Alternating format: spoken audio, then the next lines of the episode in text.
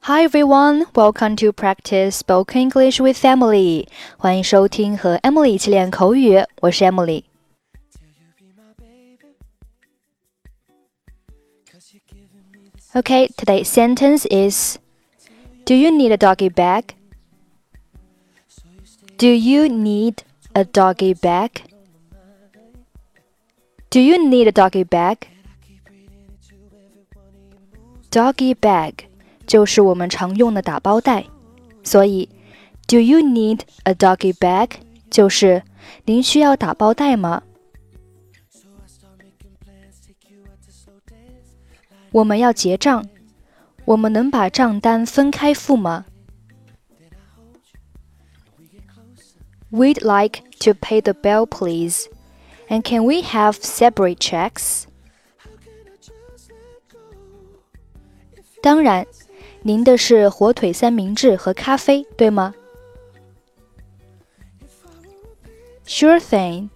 Yours was the ham sandwich and coffee, right?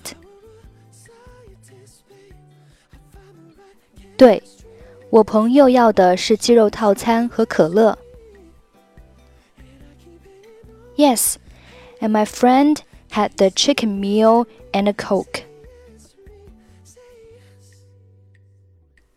您需要打包袋吗？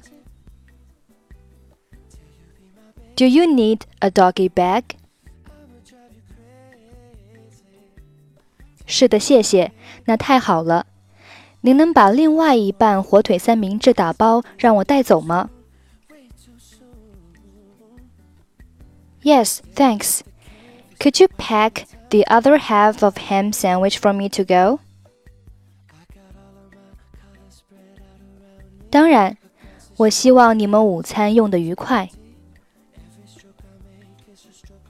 Certainly, I hope you enjoyed your lunch. 的确如此，谢谢您，这里的服务很棒。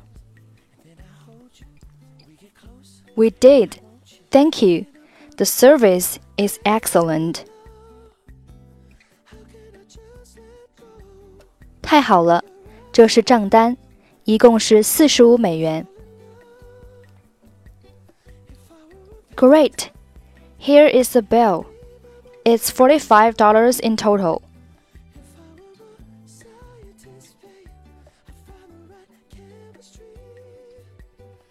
We'd like to pay the bill, please. And can we have separate checks? Sure thing. Yours was the ham sandwich and coffee, right?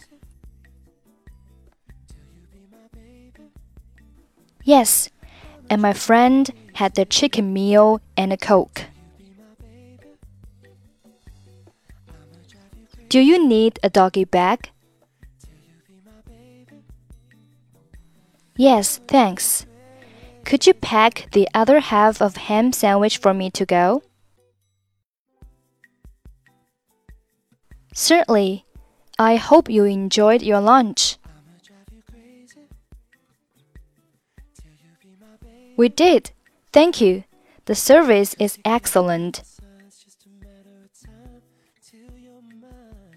Great. Here is the bill. It's $45 in total. Okay, that's it for today. 获取更多地道美语发音秘籍，欢迎关注微信公众号“英语主播 Emily”。